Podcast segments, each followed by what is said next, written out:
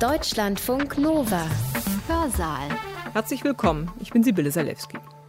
Wir haben vermutlich noch nie so viel Zeit zu Hause verbracht wie in den vergangenen anderthalb Jahren. Für manche von uns war das eine willkommene Entschleunigung, für andere lebensbedrohlich. Der gefährlichste Ort im Leben einer Frau ist das eigene Zuhause. Mit der Covid-19-Pandemie hat es auch in Deutschland einen massiven Zuwachs von Gewalt gegen Frauen gegeben. Mit Blick auf Gewalt ist die Gegenwart vor, während und mutmaßlich auch nach der Covid-19-Krise eigentlich eine dystopische Gegenwart.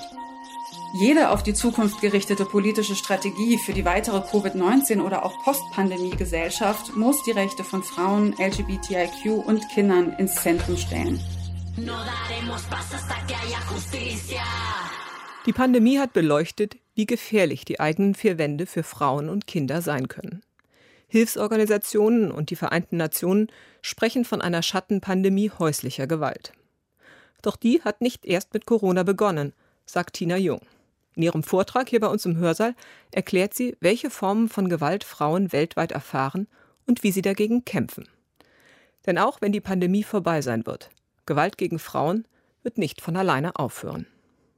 Tina Jung ist Politikwissenschaftlerin an der Justus-Liebig-Universität Gießen. Zu ihren Forschungsschwerpunkten gehören Geschlechterverhältnisse und Gewalt in der Geburtshilfe.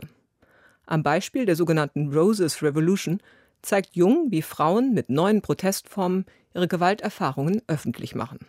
Jedes Jahr, am 25. November, legen Frauen eine rosafarbene Rose an dem Ort ab, an dem sie Gewalt während der Geburt erfahren haben. Zusätzlich erzählen viele der Frauen an diesem Tag von dem, was sie erlebt haben und eröffnen damit einen Weg, Tabus zu brechen und traumatische Erfahrungen zu teilen und zu verarbeiten. Tina Jungs Vortrag hat den Titel Krise und Gewalt zur Schattenpandemie der Gewalt gegen Frauen. Sie hat ihn am 23. Juni 2021 online gehalten im Rahmen der interdisziplinären Ringvorlesung Shaping the Future Female and Queer Perspectives on Possible Futures der Justus-Liebig-Universität Gießen. 2020 legten Nichtregierungsorganisationen der Sonderberichterstatterin der Vereinten Nationen zu Gewalt gegen Frauen, Dubravka Simonovic, einen Bericht über die steigende Gewalt gegen Frauen während der Covid-19-Pandemie in Mexiko vor. Und dieser Bericht, der trägt den Titel Two Pandemics, zwei Pandemien. UN Women, die Frauenorganisation der Vereinten Nationen, hat ebenfalls 2020 begonnen, die weltweite Zunahme von Gewalt gegen Frauen als Schattenpandemie zu bezeichnen. Das Narrativ von Gewalt gegen Frauen als einer zweiten Pandemie oder Schattenpandemie neben der Covid-19-Pandemie wurde danach von vielen Organisationen aufgenommen. Die SIDO-Allianz Deutschland, die mit der kritischen Begleitung der Umsetzung des internationalen Übereinkommens der Vereinten Nationen zu Frauenrechten in Deutschland betraut ist, hat die Bundesregierung im März 2021 anlässlich des Austritts der Türkei aus der Istanbul-Konvention aufgefordert, Zitat, die zunehmende Gewalt gegen Frauen, Queers sowie besonders schutzbedürftige Personengruppen und Minderheiten während der Corona-Krise als nicht hinnehmbare Schattenpandemie zu adressieren. Weltweit gab und gibt es seit Ausbruch der Covid-19-Pandemie Berichte über dramatisch steigende häusliche und/oder sexualisierte Gewalt. Durch den Lockdown und andere Restriktionen waren viele mit denjenigen Personen eingeschlossen, von denen sie misshandelt werden und oder sie hatten keine Möglichkeit, sich in Sicherheit zu bringen und Hilfeangebote zu kontaktieren. Durch Schulschließungen und Social Distancing sind zudem zusätzliche Kontroll- und Alarmsysteme durch Dritte, also zum Beispiel durch ErzieherInnen, LehrerInnen und Freundinnen, vorübergehend weggefallen oder stark eingeschränkt worden. Die Risiken, Gewalt zu erfahren, steigen mit der Überkreuzung von verschiedenen Formen von Diskriminierung, so etwa Frauen mit Behinderungen, LGBTIQ, Migrantinnen, geflüchtete Frauen, indigene Frauen, Frauen, die in bewaffneten Konflikten leben, sowie Schwangere und Gebärende in geburtshilflichen Einrichtungen. Für Deutschland liegen unterschiedliche Datenquellen vor, die Auskunft geben können über die Situation.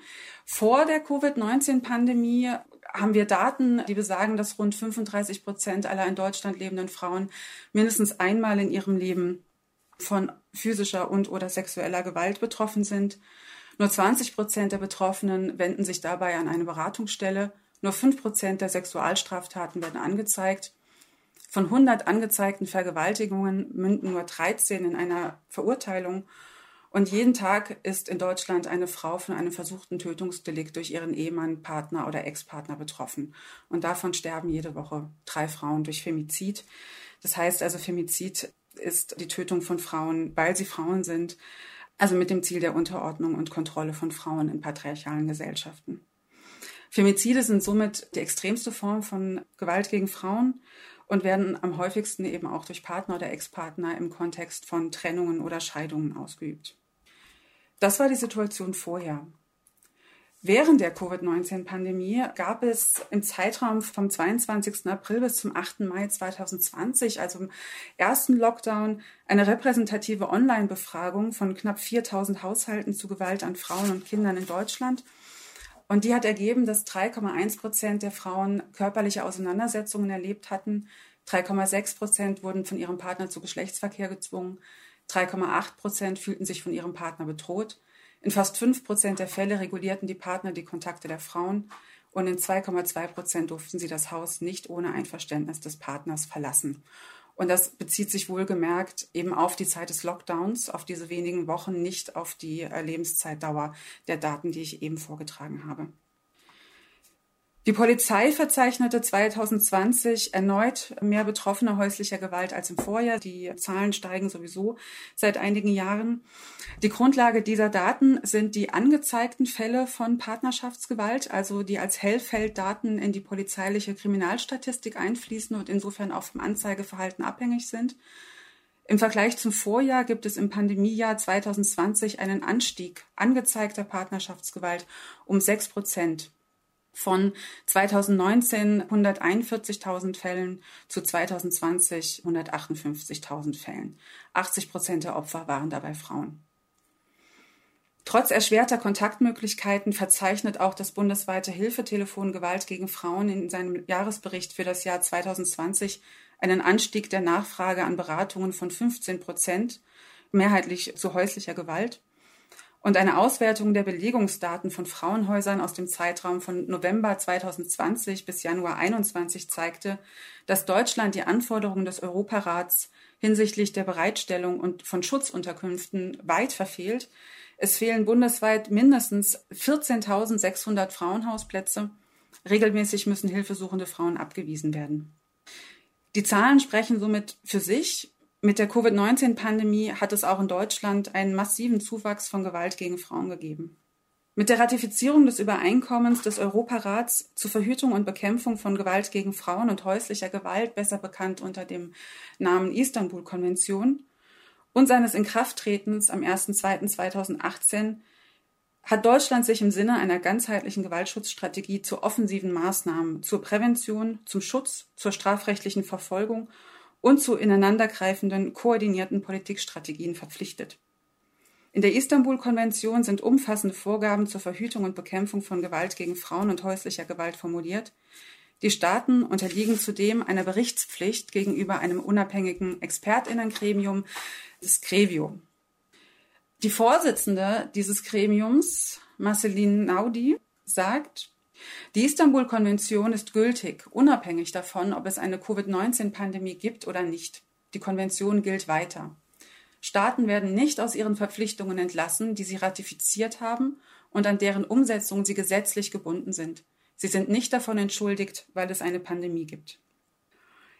Gewalt gegen Frauen als Schattenpandemie zu adressieren, wie es auch gefordert worden ist, müsste bedeuten, könnte man jedenfalls erwarten, dass damit eben auch die volle Anerkennung des Problems und die systematische Integration von Gewaltprävention und Schutz in jedwede Form der politischen Bewältigungsstrategie der Covid-19-Pandemie integriert ist und auch im gleichen Maße für diese Form der Pandemie Ressourcen bereitgestellt werden. Tatsächlich sind global und auch national politische Maßnahmen gegen Gewalt gegen Frauen während der Corona-Krise von Seiten der Regierungen ergriffen worden.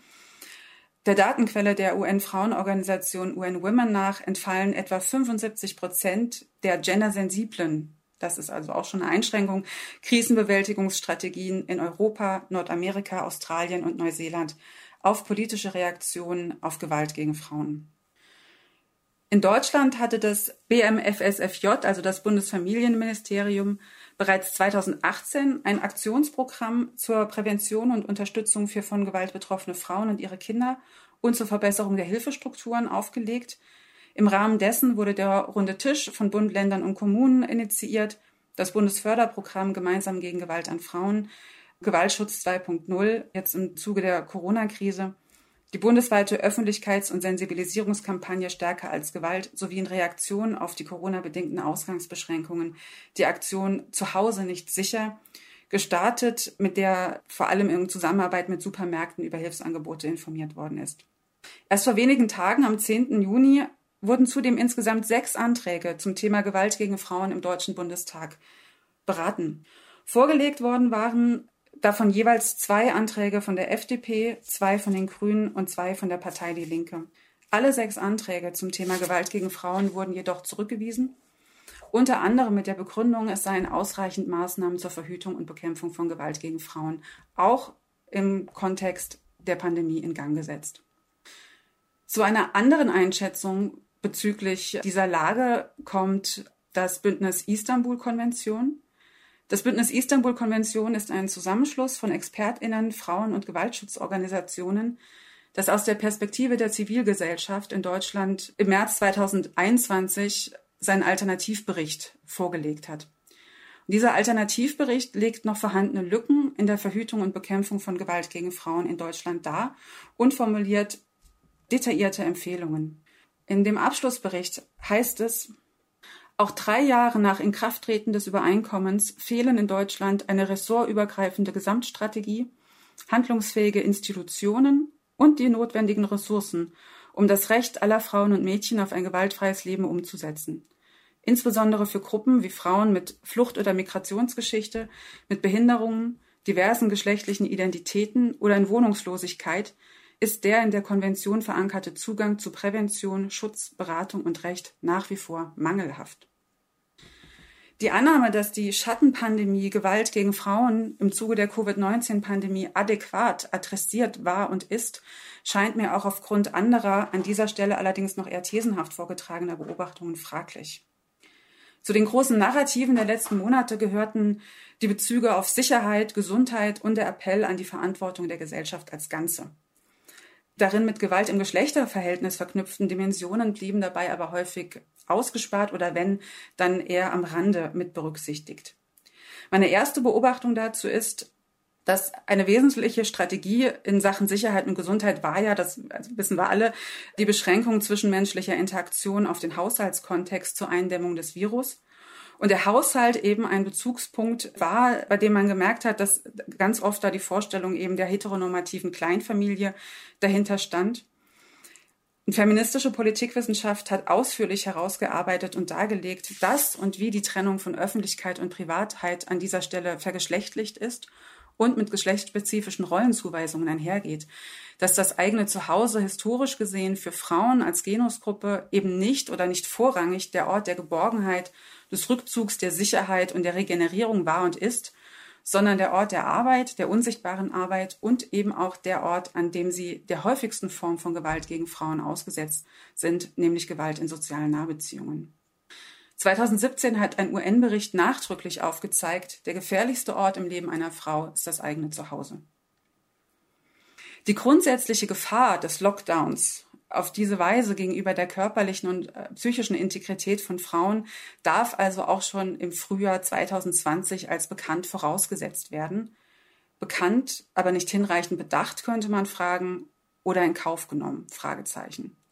Das Bündnis Istanbul-Konvention kommt ein Jahr, nachdem führende internationale Gesundheits- und Menschenrechtsorganisationen wie auch die inzwischen zurückgetretene Bundesfamilienministerin Franziska Giffey vor der Zunahme von Gewalt gegen Frauen gewarnt haben, zu dem Befund, ein umfassendes Konzept zur Prävention von Gewalt gegen Frauen und Mädchen und häuslicher Gewalt, das einen wirkungsvollen Abbau von Männergewalt gegen Frauen sowie diesbezügliche kulturelle und soziale Veränderungen in den Verhaltensweisen bewirkt, wurde für Deutschland bislang weder entwickelt noch flächendeckend implementiert.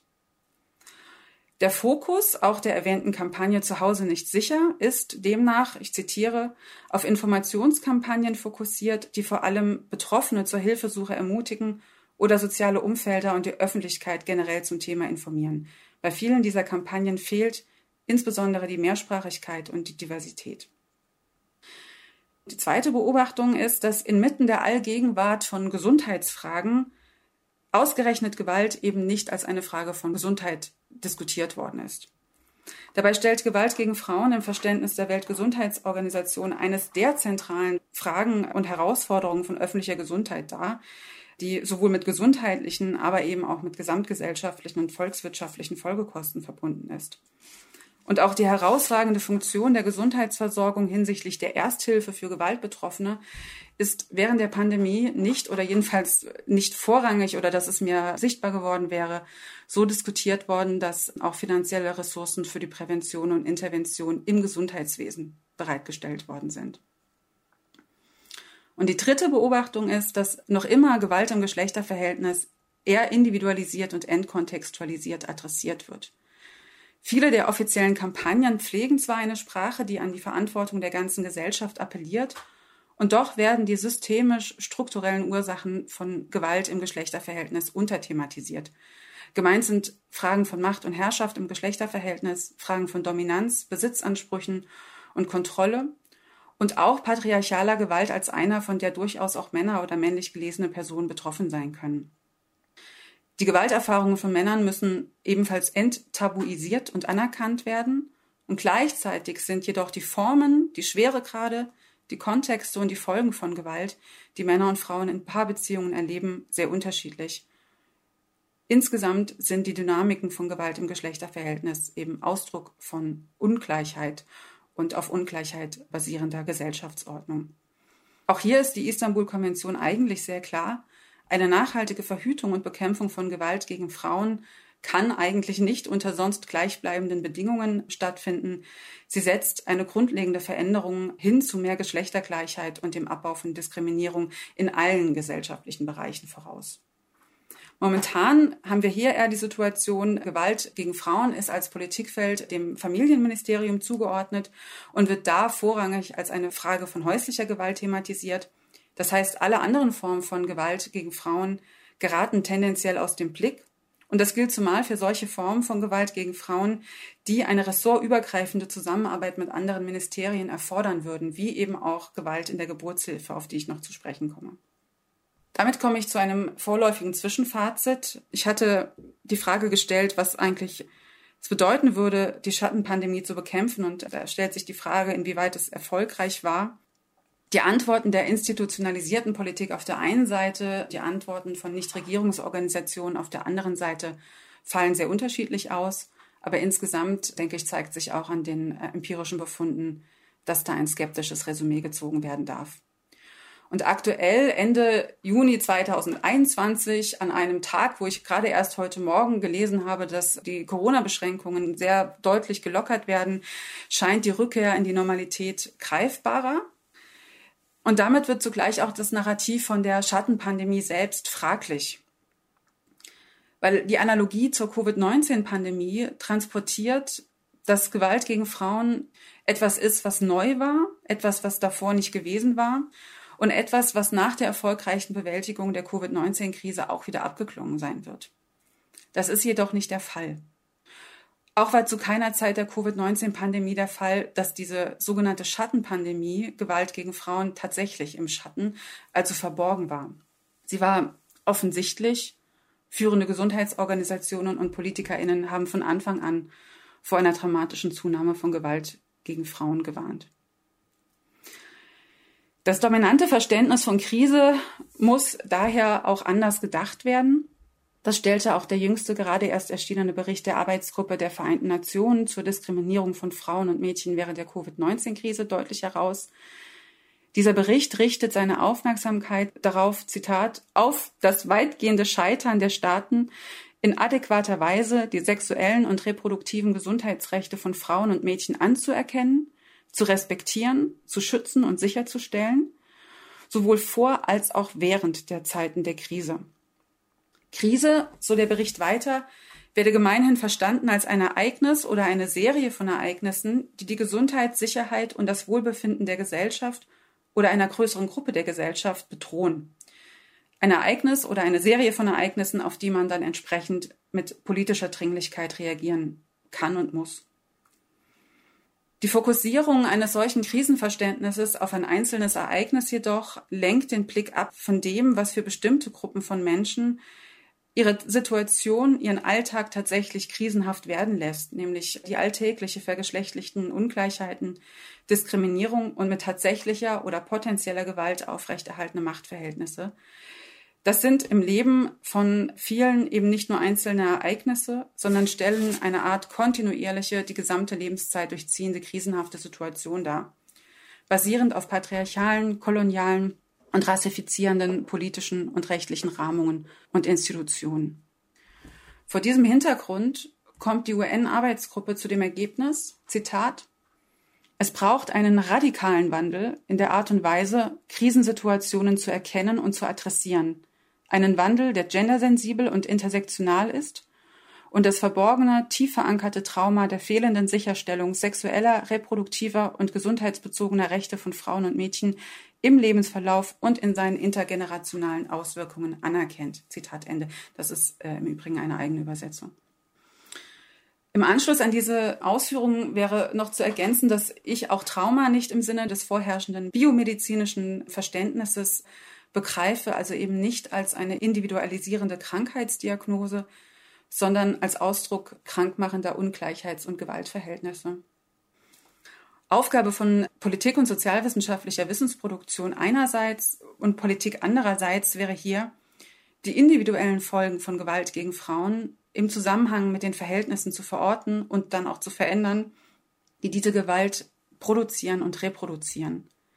Das hieße auch, die Verhältnisse zu repolitisieren, unter denen Menschen Gewalt ausgesetzt sind und unter denen sie in der Folge von Gewalt traumatisiert werden. Und ich beziehe mich hier auf den Traumabegriff, wie er äh, unter anderem in der feministischen Wissenschaft, in der kritischen sozialen Arbeit und kritischen Psychotherapie entwickelt worden ist. Und wenn man all diesen Einsichten, äh, die ich hier vortrage, Rechnung trägt, kann und darf es überhaupt kein Zurück in die sogenannte Normalität geben, weil es eine Normalität die dem Wort gerecht wird, in dieser Form eigentlich vorher gar nicht gegeben hat. Mit Blick auf Gewalt ist die Gegenwart vor, während und mutmaßlich auch nach der Covid-19-Krise eigentlich eine dystopische Gegenwart. Und da ich jetzt nun aber heute eingeladen bin, über mögliche Zukunft zu sprechen, stellt sich hier natürlich die Frage, eine dystopische Zukunft ist möglich, aber natürlich nicht wünschenswert. Welche Perspektive auf Veränderung hin zu einer anderen Zukunft wäre also denkbar? Jede auf die Zukunft gerichtete politische Strategie für die weitere Covid-19 oder auch Postpandemie-Gesellschaft muss die Rechte von Frauen, LGBTIQ und Kindern ins Zentrum stellen. So fordert es auch ganz frisch erschienen die Corona-Resolution des Deutschen Frauenrats, die ein klares Bekenntnis der demokratischen Parteien zu einer aktiven Gleichstellungspolitik zur Überwindung der Corona-Pandemie einfordert, auch und gerade mit Blick auf die anstehende Bundestagswahl. Und so sehr es unabdingbar und notwendig ist, die gesetzlich verankerte Verpflichtung von Staaten zur Bekämpfung und Verhütung von Gewalt im Geschlechterverhältnis zu adressieren, so zeigt ja ein Blick in die Geschichte, dass gesellschaftliche Veränderungen, zumal wenn sie substanziell bestehende Macht- und Herrschaftsverhältnisse tangiert, erkämpft werden muss. Historisch gesehen, wenn es um Gewalt im Geschlechterverhältnis geht, von Frauenbewegungen erkämpft ist. Und zugleich ist die Zukunft eine, davon gehe ich aus, die immer schon auch in der Gegenwart angelegt sein muss. Tatsächlich sind weltweit auch seit einiger Zeit erstarkende Kämpfe sozialer Bewegungen und Protestformen zu beobachten, darunter Frauenbewegungen, Black Lives Matter, Fridays for Future und die Aktivistinnen für eine Care Revolution. Die Philosophin Eva von Redeker analysiert diese und andere neue Protestformen hinsichtlich einer gemeinsamen Klammer, die sie ausmacht, nämlich einer, wie sie es nennt, Revolution für das Leben. Gemeint ist damit eine Revolution, die auf die Etablierung neuer Beziehungsweisen der Menschen zueinander und zu der sie umgebenden Welt, auf ein Ende destruktiver kapitalistischer Ordnung und auf Widerstand gegen die Zerstörung durch häusliche oder polizeiliche Gewalt, Grenzregime oder steigende Meeresspiegel zielt. Die Idee einer Revolution für das Leben bedeutete demgemäß nicht, auf einen spektakulären Zusammenbruch des Alten hinzuwirken, sondern, Zitat, aus den Zwischenräumen des Alten heraus bereits das Neue zu schaffen. in Form der Wiederholung neuer Routinen und Handlungsmuster, die sich des Lebendigen annehmen, auf Zitat pflegen statt beherrschen, regenerieren statt erschöpfen, teilhaben statt verwerten gerichtet sind. Eva von Redeker schreibt, wir haben nicht nur das Offensichtliche, wir haben auch das Verborgene, das, was nur als Erinnerung und Möglichkeit präsent ist. Dieses verdammte Rad hätte keine drei Tage gehalten, wenn darin nicht auch Leben geschaffen, gewahrt, geteilt worden wäre. Der Kitt ist in den Fugen versteckt geblieben. Es geschieht bereits. Ein wesentliches Merkmal unserer Gegenwart ist, dass in ihr eine neue Form des Aktivismus in den Vordergrund getreten ist. Und zu dieser neuen Form des Aktivismus zählt sie unter anderem das feministische Aufbegehren der lateinamerikanischen Frauenstreiks gegen besitzergreifende und patriarchale Geschlechterverhältnisse, in der Zitat Frauen sich immer schon als potenziell ihrer Reproduktionsfähigkeit und insbesondere ihrer sexuellen Selbstbestimmung enteignet bewegen. Und Gewalt in der Geburtshilfe ist eines der Themen, die gerade in der lateinamerikanischen Frauenbewegung in eine umfassende Zusammenhangsanalyse von Gewalt gegen Frauen eingebettet ist. Und damit bin ich beim zweiten Teil meines Vortrags. Ich möchte Gewalt in der Geburtshilfe sichtbar machen als eine Form von Gewalt gegen Frauen und zugleich zeigen, dass in diesem Feld eben auch neue Protestformen und politische Praktiken entstanden sind, die, so wie ich sie jedenfalls lese, eben im Sinne einer solchen Revolution für das Leben darstellbar sind. Ich möchte zunächst ein paar grundlegende Ausführungen dazu machen, was überhaupt gemeint ist, wenn von Gewalt in der Geburtshilfe gesprochen wird und werde mich dazu auch auf eigene Forschungsergebnisse beziehen aus einem vom Hessischen Ministerium für Wissenschaft und Kunst geförderten Projekt, in dem ich unter anderem Interviews mit von Gewalt betroffenen Müttern und auch mit geburtshilflichem Personal geführt habe. Respektlosigkeit und Gewalt in der Geburtshilfe bezeichnen ein Phänomen, das weltweit verbreitet ist, strukturell in die Gesundheitssysteme eingelassen ist und eine gravierende Menschenrechtsverletzung darstellt. Die Weltgesundheitsorganisation WHO hat in einer Erklärung zur Vermeidung und Beseitigung von Geringschätzung und Misshandlung bei Geburten in geburtshilflichen Einrichtungen ausgeführt, Zitat, Viele Frauen erleben in geburtshilflichen Einrichtungen auf der ganzen Welt einen geringschätzigen und missbräuchlichen Umgang. Dieser Umgang verstößt nicht nur gegen das Recht der Frauen auf eine respektvolle Versorgung, sondern kann darüber hinaus deren Recht auf Leben, Gesundheit, körperliche Unversehrtheit und das Recht auf ein Leben ohne Diskriminierung verletzen. In der internationalen Debatte sind unterschiedliche Begriffe gebräuchlich, darunter Obstetric Violence, Disrespect and Abuse und Mistreatment.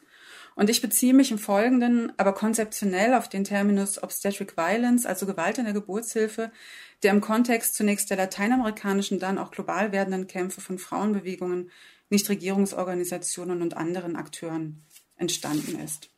In mehreren lateinamerikanischen Staaten und Regionen ist der Begriff Obstetric Violence inzwischen mit einer eigenen Rechtsnorm verbunden. Das heißt, es gibt Gesetze zur Bekämpfung von Gewalt in der Geburtshilfe.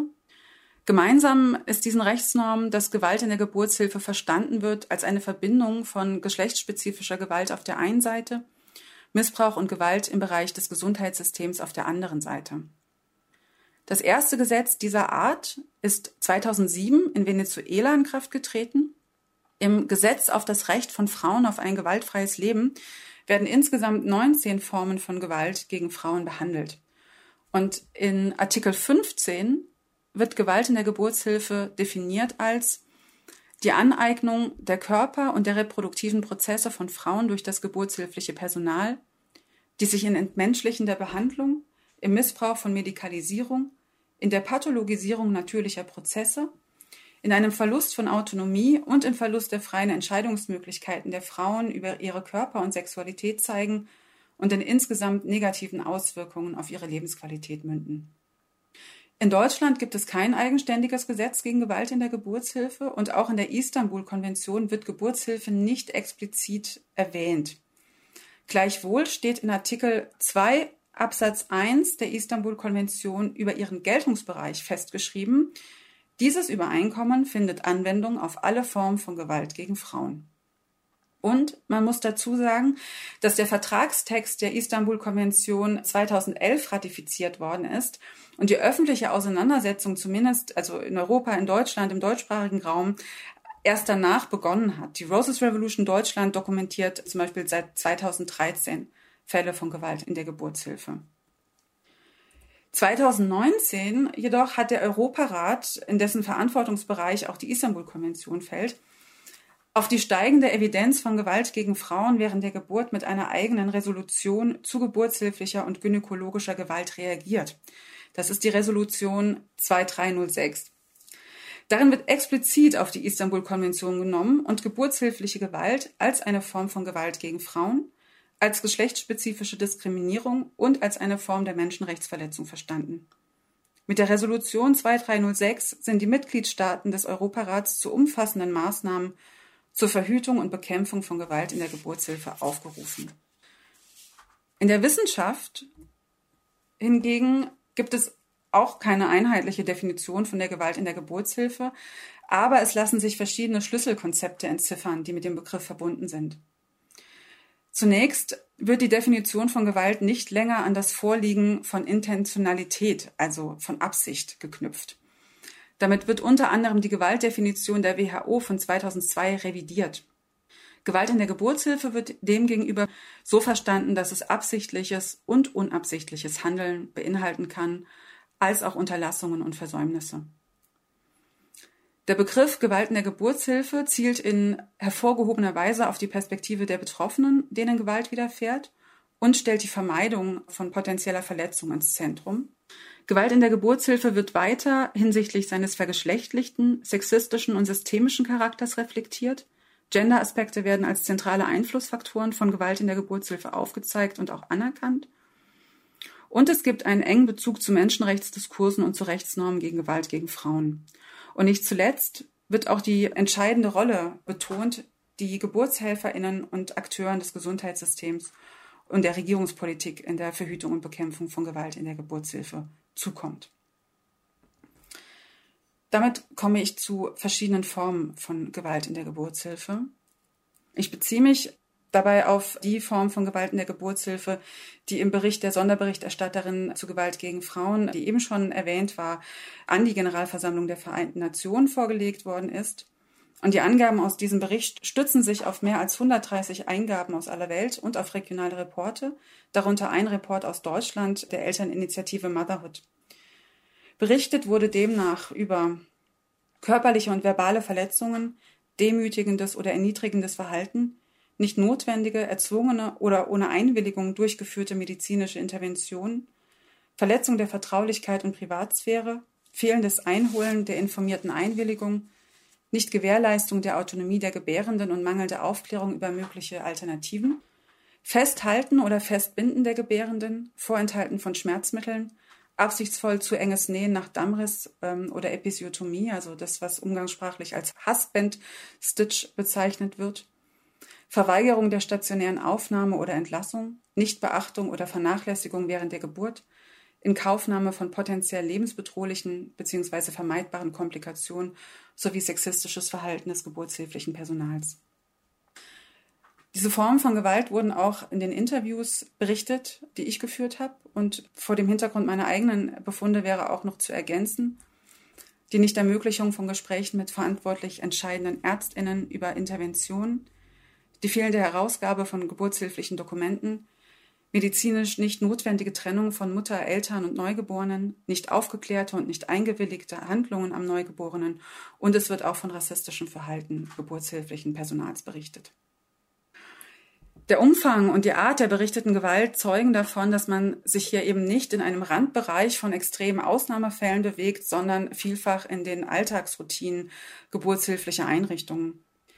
Gewalt in der Geburtshilfe kann dabei sowohl die Form annehmen, dass es sich um einzelne ganz hervorgehobene Handlungen handelt. Sie kann aber auch die Form annehmen von vermeintlich kleineren, sich sequenziell verknüpfenden Grenzverletzungen. Sie kann sich nicht nur zeigen in einem Tun, sondern auch in einem Unterlassen, in einem Versäumnis. Sie kann sich zeigen in personaler Gewalt, also psychisch, physisch und oder sexualisiert oder auch in einer abstrakteren Form, in Form von institutioneller oder struktureller Gewalt, zum Beispiel durch die Unterbesetzung und Kapazitätenmangel in den Kreissälen, wie es gegenwärtig leider vielerorts der Fall ist. Ich möchte die unterschiedlichen Formen an zwei Beispielen darstellen. Das eine ist Das Beispiel Christella Handgriff. Jetzt werde ich äh, tatsächlich auch ganz konkrete Formen von Gewalt darstellen. Ich bitte Sie gut auf sich acht zu geben. Beim Christella-Handgriff wird mal mehr, mal weniger brutal Druck auf den Fundus, also auf den oberen Bauchbereich ausgeübt, um die Geburt zu beenden. Und häufig nicht nur ausgeführt mit Händen, sondern teils mit Unterarmen, teils mit dem ganzen Körpergewicht der GeburtshelferInnen, die mitunter auch auf eine erhöhte Position klettern, um in Anführungsstrichen mehr Druck ausüben zu können. Gebärende beschreiben den Christella-Handgriff vielfach als massiv überwältigende Form von Gewalt in Begriffen von Ohnmacht, Schmerz und Wut. Dieser Handgriff oder das Christella Manöver ist extrem umstritten, in manchen Ländern verboten. Es gibt keine Evidenz, dass es zu besseren Outcomes führt. Es gibt aber wohl Evidenz, dass er mit zahlreichen Verletzungsrisiken für Gebärende und Neugeborene verbunden ist. Und gleichwohl gehört er in vielen Kreissälen zum normalisierten Handlungsrepertoire. Einem Handlungsrepertoire, das in den allermeisten Fällen auch nicht geburtshilflich dokumentiert wird. Das heißt, es ist nach Maßstäben der Dokumentation auch ähm, nach außen eine unsichtbare Form von Gewalt. Der Christella-Angriff ist so ein Beispiel, bei dem sich relativ viele sehr schnell einig sind, dass es eine Form von Gewalt ist und dass es auch eine Form von körperlicher Gewalt ist.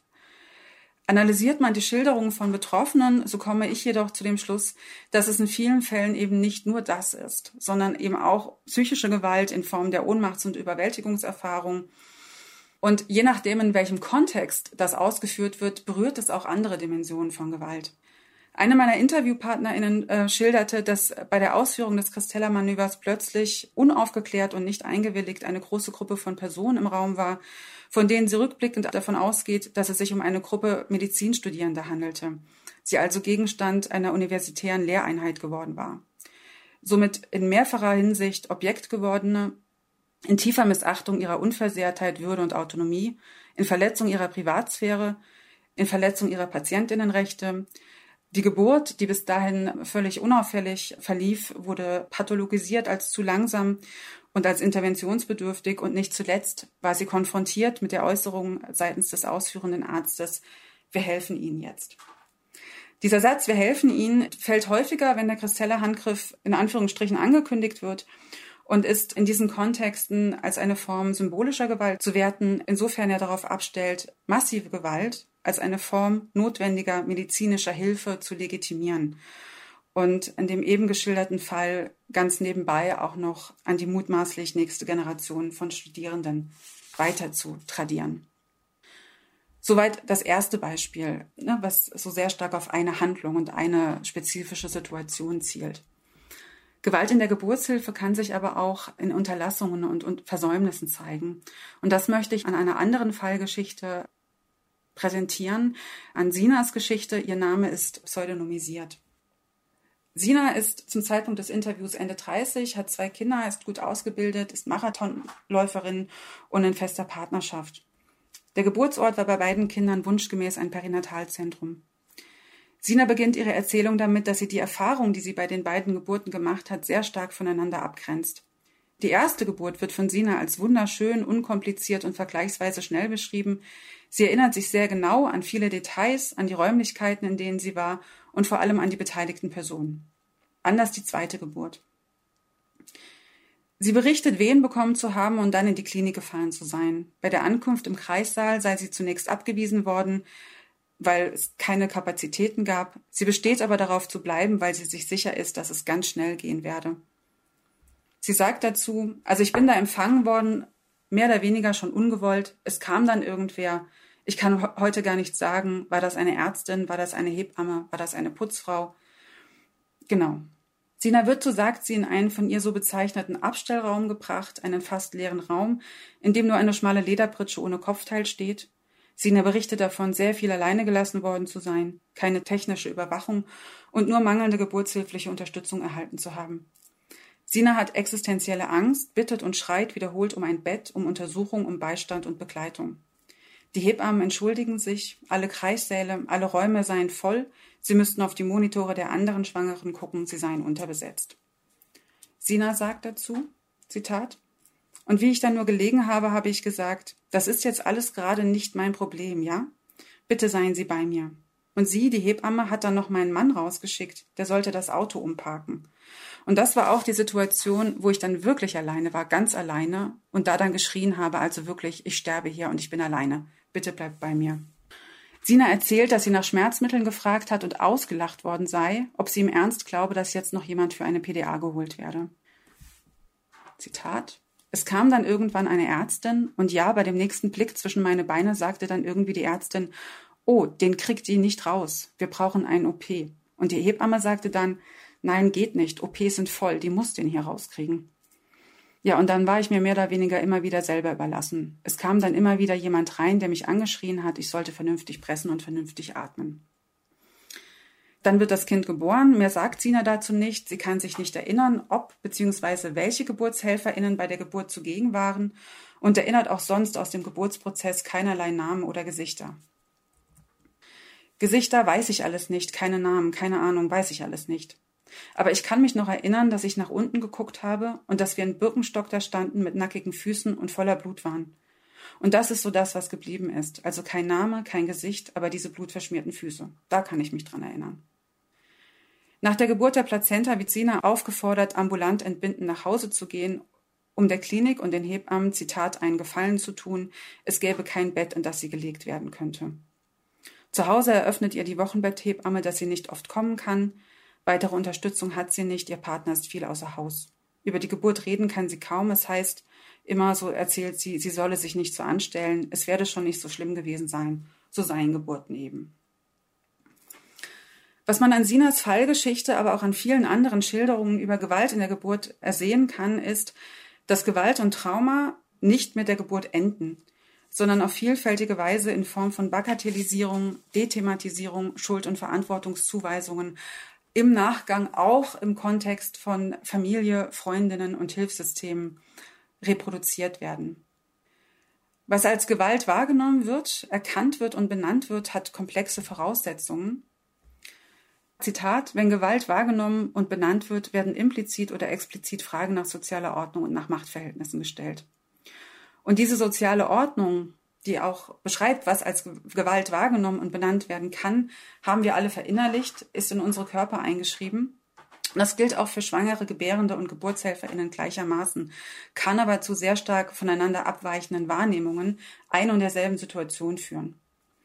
Die Forschungsarbeiten von Friedman et al. 2014 und 2019 zu Gewalt in der Geburtshilfe aufgreifend spreche ich hier von Normalisierung auf der anderen Seite und von Internalisierung auf der anderen Seite. Normalisierung bedeutet, dass Gewalt von GeburtshelferInnen nicht wahrgenommen oder benannt wird, zum Beispiel weil gewaltsame Praktiken bereits als normalisierter Bestandteil Eingang in die professionellen Deutungs- und Handlungspraktiken gefunden haben. Der Punkt, an dem die Aneignung von potenziell gewaltsamen Praktiken als normale und normalisierte von Hebammen deutlich wahrgenommen wird, ist häufig, wenn es um die Ausbildung in den Kreissälen geht. In den Interviews mit Hebammen werden gerade in diesem Kontext dann auch die Erfahrungen in der Ausbildung thematisiert. Greta sagt, Zitat, als eine Hebamme, das waren halt oft wie so Vergewaltigungsszenen, bei denen man halt dabei ist und dadurch auch Teil davon wird. Und im Prinzip so dieses Grenzüberschreitende einfach immer, dass die Meinung der Frau nichts wert ist. Ich finde, das kriegt man da sehr beigebracht. Lea, eine werdende Hebamme, berichtet, Zitat, in der Schule haben wir so Reflexionstage gehabt. Also alle haben viel erzählt und wir haben alle da gesessen und geweint. Wir haben von Geschichten erzählt, die uns total belastet haben. Unsere Lehrkräfte waren immer so, ach, wir wünschen uns ja so, dass sich da was ändert und jedes Jahr sitzen wir wieder hier und weinen und so wo ich dann auch dachte, ja krass, und es ändert sich einfach nichts. Und die meinten dann auch noch, ja, die ersten Einsätze sind die, da hat man den klarsten Blick für die Ungerechtigkeiten. Danach wird sich das ändern, weil dann wird man das immer mehr akzeptieren. Internalisierung auf der anderen Seite bedeutet, dass Gewalt von Nutzer, also von den Gebärenden, nicht als solche wahrgenommen oder benannt wird. Hier ähm, spielt die Internalisierung von gesellschaftlich dominanten Weiblichkeits- und Mütterlichkeitszuschreibungen eine große Rolle. Also zum Beispiel, dass die Bedarfe äh, von Frauen gegenüber denen des Kindes zurückzustellen sind, dass Schmerzen auszuhalten sind und dass Opferbereitschaft ein selbstverständlicher und auch nicht zu problematisierender Bestandteil von Frauenleben ist. Dazu gehören auch Scham und Beschämung, sich nicht so anzustellen, nicht so laut zu sein, nicht so raumgreifend zu sein, sich einzupassen. Sina, deren Fall ich gerade skizziert habe, sagt dazu im Interview, Zitat, Also ich muss ganz ehrlich sagen, das ist jetzt das allererste Mal, dass ich wirklich so ausführlich und ohne Ängste jemanden zu verschrecken darüber spreche. Weil ich natürlich auch immer so für mich gedacht habe, naja, vielleicht stellst du dich auch ein bisschen blöd an. Vielleicht gehört das halt einfach so dazu auch ein bisschen. Und bei den anderen habe ich vielleicht gedacht, naja, die denken jetzt, dass ich vielleicht auch ein bisschen übertreibe. Und ich finde, spätestens hier zeigt sich, dass wenn wir über Gewalt in der Geburtshilfe sprechen, es ganz stark um Fragen von Sagbarkeit und auch von Hörbarkeit geht. Und dass Gewalt in der Geburtshilfe im deutschsprachigen Raum im Laufe der vergangenen sieben oder acht Jahre sukzessive sagbarer und hörbarer geworden ist und zum Gegenstand der Auseinandersetzung inzwischen sowohl der Öffentlichkeit als auch der Politik, der beteiligten geburtshilflichen Professionen und der Wissenschaft geworden ist, ist maßgeblich der Entstehung einer neuen Form von Protest zu verdanken, nämlich der Roses Revolution. Ein Artikel der Initiatorin der deutschen Roses Revolution, Katharina Hartmann, zitierend, auch das ist eine eigene Übersetzung. Die Roses Revolution besteht aus dem einfachen Akt, eine pinkfarbene Rose vor der Tür abzulegen, hinter der eine Frau während der Geburt Gewalt erfahren hat. Am Internationalen Tag zur Bekämpfung von Gewalt gegen Frauen, dem 25. November, sind Frauen eingeladen, ihrem erlittenen Leiden durch diese symbolische Geste Ausdruck zu verleihen. Manche Frauen wählen eine echte Rose, manche bevorzugen das Logo der Roses Revolution mit dem Schriftzug Benenne es, jede Frau ist eine Rose. Entstanden ist die Idee während einer Konferenz der Menschenrechtsorganisation Human Rights in Childbirth im äh, November 2013 in Belgien. Und ich glaube, nur 20 Tage später auf Engagement von Katharina Hartmann fand dann in Deutschland schon die erste Roses Revolution statt, organisiert über Facebook als Plattform. Und seither, seit 2013, dokumentieren jährlich von Gewalt betroffene Frauen, ihre Angehörigen, Freundinnen, inzwischen auch äh, zunehmend geburtshilfliches Personal Gewalt in der Geburtshilfe. Und dabei zeugen nicht nur Rosen von der widerfahrenen Gewalt, sondern, sofern die Betroffenen das selbst wünschen, auch Geburtsberichte, die zusammen mit den Rosen abgelegt werden können. Und das Besondere dabei ist, dass die Roses Revolution auf mehreren Ebenen stattfindet. Zum einen in echt, vor der geburtshilflichen Einrichtung, vor der die Betroffenen ihre Rosen und Geburtsberichte ablegen. Und der Gang zu einem Ort, an dem Menschen traumatisiert worden sind, erfordert einiges von diesen. Also das Verfassen eines Geburtsberichts und die Rosenniederlegung wird von vielen als Herausforderung, aber eben auch als ein heilsamer Prozess, als mutiger und ermutigender Akt, als Selbstermächtigung und auch als eine Form der Wiederaneignung von öffentlichem Raum beschrieben. Zugleich ist es eine Rückmeldung an die geburtshilflichen Einrichtungen, also ne, wenn da die Rose vor der Tür liegt, ein Zeichen, eine Irritation der normalisierten Ordnung geburtshilflicher Gewalt durch eine als zart und verletzlich geltende Blume, die die Verletzung der Würde der Gebärenden repräsentiert. Zum anderen hat die Roses Revolution eine Entsprechung im digitalen Raum der sozialen Medien. Das heißt, diese einzelnen Akte der Rosenniederlegungen werden abfotografiert und gemeinsam, so gewünscht, mit den Geburtsberichten auf den Social-Media-Kanälen der Roses Revolution anonymisiert veröffentlicht. Die Facebook-Seite hat inzwischen weit über 14.000 Follower, die Reichweite ist höher. Und die privaten, individuellen Rosenniederlegungen erhalten somit eine zweite, eine öffentliche, eine veröffentlichte Dimension. Es entsteht darüber eine solidarische Community mit anderen Betroffenen und anderen LeserInnen. Die so erzielte kollektive Öffentlichkeit bezeugt, dass es sich nicht nur um Einzelfälle handelt. Und der geteilte Raum ermöglicht Betroffenen, es überdies an den Geschichten und Rosenniederlegungen der anderen teilzuhaben, Gemeinsamkeiten zu ergründen, Anteilnahme zu erfahren und Anteilnahme zu geben.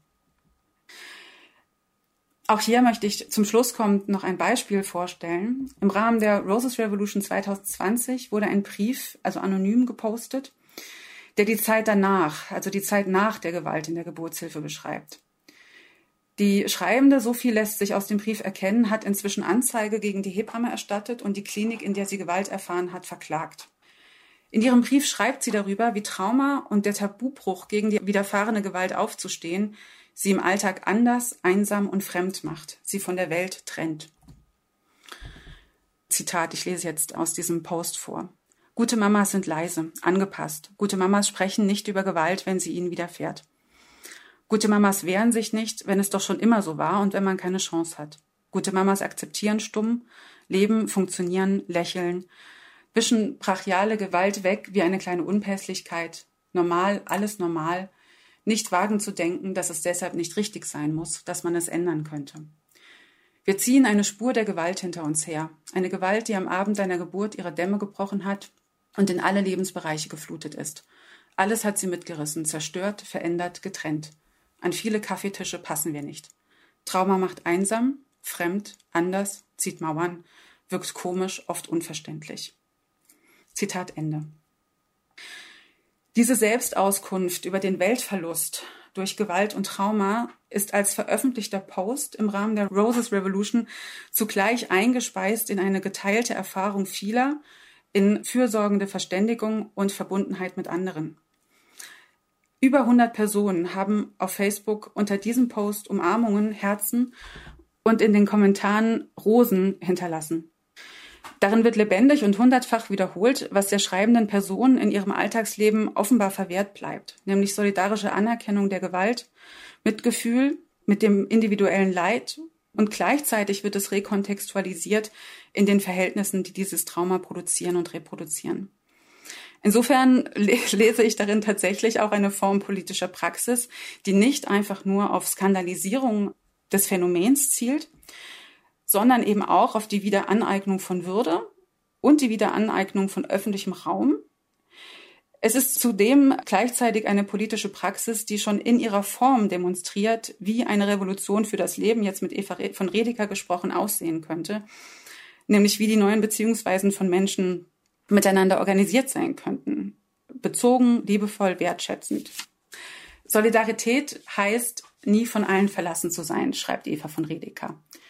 Die politische Praxis der Roses Revolution ist so gesehen eine solche Form der Wiederannahme des äh, von Gewalt zerstörten, von der auch Eva von Redeker schreibt, eine solidarische Praxis von vielen, einander in die Welt zurückzubringen, der Entlebendigung das Lebendige entgegenzusetzen. Und das sind genau solche Praktiken, die es auch wieder mit Eva von Redeker gesprochen, zu wiederholen und in allen Bereichen gesellschaftlichen Lebens zu vervielfältigen gilt. Das sind, meine ich, genau solche Zwischenräume, in denen die Zukunft liegt, wie sie wünschbar ist. Und damit komme ich zum Ende mit dem Schlachtruf der lateinamerikanischen Frauenstreiks Vivas nos queremos, wir wollen uns lebendig. Und herzlichen Dank für Ihre Aufmerksamkeit. Das war die Politikwissenschaftlerin Tina Jung über Gewalt gegen Frauen. Ihr Vortrag hatte den Titel Krise und Gewalt zur Schattenpandemie der Gewalt gegen Frauen. Sie hat ihn am 23. Juni 2021 online gehalten im Rahmen der interdisziplinären Ringvorlesung Shaping the Future Female and Queer Perspectives on Possible Futures der Justus Liebig Universität Gießen. Wenn ihr selbst von Gewalt betroffen seid oder andere kennt und Hilfe braucht, findet ihr die bundesweite Notrufnummer des Hilfetelefons Gewalt gegen Frauen bei uns auf der Deutschlandfunk Nova Website. Deutschlandfunk Nova Hörsaal. Samstag und Sonntag um 18 Uhr. Mehr auf deutschlandfunknova.de.